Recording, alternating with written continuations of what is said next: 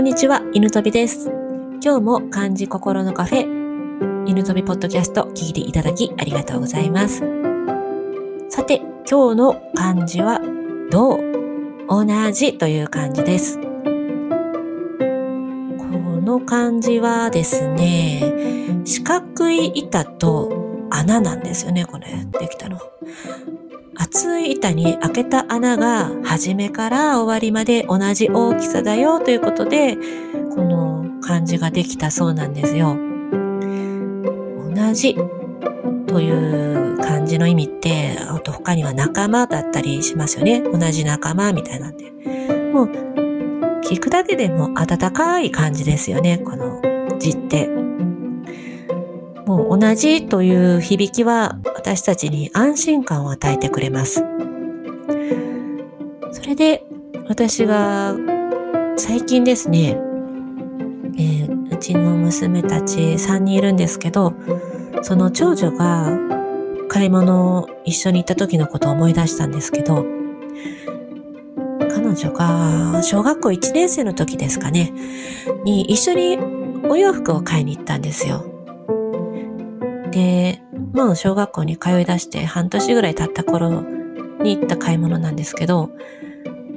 彼女は大体こう、服、好きな服とかも今までこの服にするとか言ってたんですけど、えーその時初めて言われたのが、この服は好きだけど、私はもっとみんなと同じような服にしたいということで、まあ、どうして？って聞くと、みんなと同じような服じゃないと目立ってしまうからという感じで話してたんですよ。これはもう小さいながらにも人と合わせる協調性が芽生えたんだなということで驚きもあったけど、同時にとても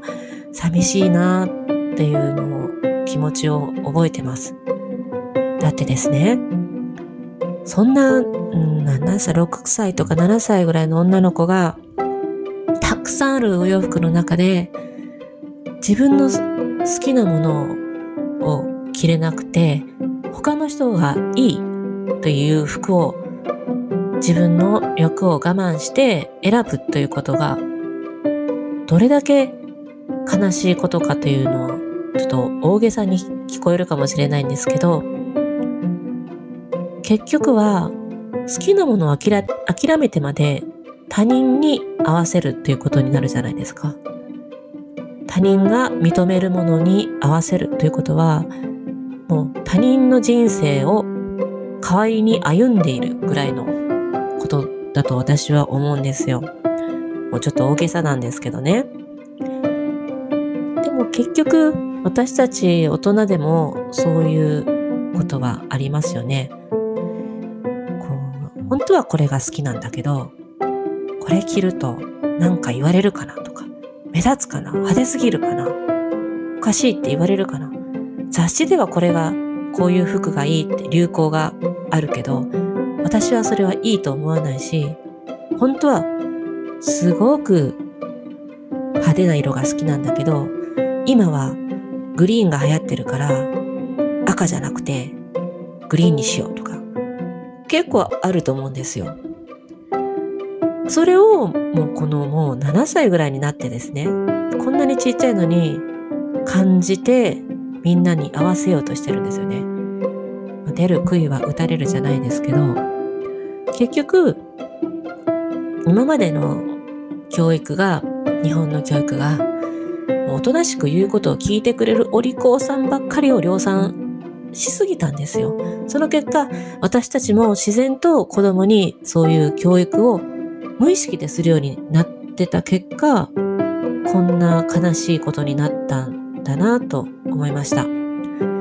私たちはもう個性を出しちゃいけません。人と違うことをしては何て言われるか分かりませんという感じで、もう協調性ばっかり高められる教育を受け続けてきた結果なんですよね。でもですね、最近どうでしょう？ちょっとあの、若い世代が変わってきたと思うんですけど、みんなこう、好きなこと、自由に個性を発揮する方がいい。個の時代になってきたじゃないですか。で、世の中はこういう個の時代に変わろうとしているけど、結局、個を出しすぎると、叩かれるんですよ、今の日本って不思議と。個を出すことが、どれだけ素晴らしいことかっていうのは頭では分かってるんですけど、何なんでしょうね、これ。あの、みんな自分の気持ちを殺して他人に合わせてるのに、なんでお前はそんな好き勝手やってるんだっていうことなんでしょうかね。もう好きにさせたらいいじゃないって思うんですけどね。結局、被害者顔して何も自分の子を押し殺して他の人に合わせてるような人が遠いとこから石を投げるような行為をしてるように感じるんですよね。もう本当こういう大人が多くて私はもうとてもとても残念に思ってるんですが、結局、うん、こういう行為、行動をする人って、安心が第一優先なんですよね。きっと。人と違うことをして恥ずかしい常識ある大人は、そんな一人だけ突飛な格好ができないということなんでしょうけど、かといって、それではダメだと思ってるそのジレンマがのびのび生きてる人に嫉妬を抱かせるんじゃないかな。うん、なんか悲しいですよね。それだったらこう行動すればいいのにと思うんですけど、やっぱりもうあの常に同じであれと言われ、言われ続けてきた恐ろしさがここにあって、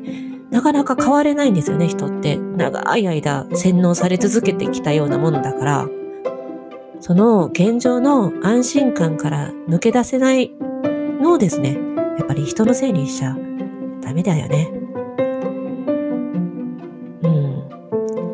難しいかもしれないけど、今のまま私はこんな風に我慢してるのにって思うんだったら、我慢しなければいいと思ってしまうんですよね。ちょっと言い方きついけど、人にイライラをぶつけるぐらいだったら、自分が変わると一番人生がうまくいくんじゃないかなと思います。だって安心の反対は危険だからね。安心なとこばかりいても自分のやりたいことに挑戦できないと思うんですよ。結局、ちょっと不安だなとか、ちょっと挑戦するのが、一歩踏み出すのが怖いなっていうところが、あなたのやりたいところ、やりたいこと、うん、だと思います。きっとそこにしかやりたいことがないんですよ。怖いとか不安を感じるところにしか。まあそれでもね、安心を取るか、ちょっと頑張って危険な道を取って、やりたいことをやって後悔をしないかは、まあ、最後はあなたが決めることです。うん、もしも進むのであれば、思いっきり応援します。それでは今日はこの辺で、最後まで聞いていただきありがとうございました。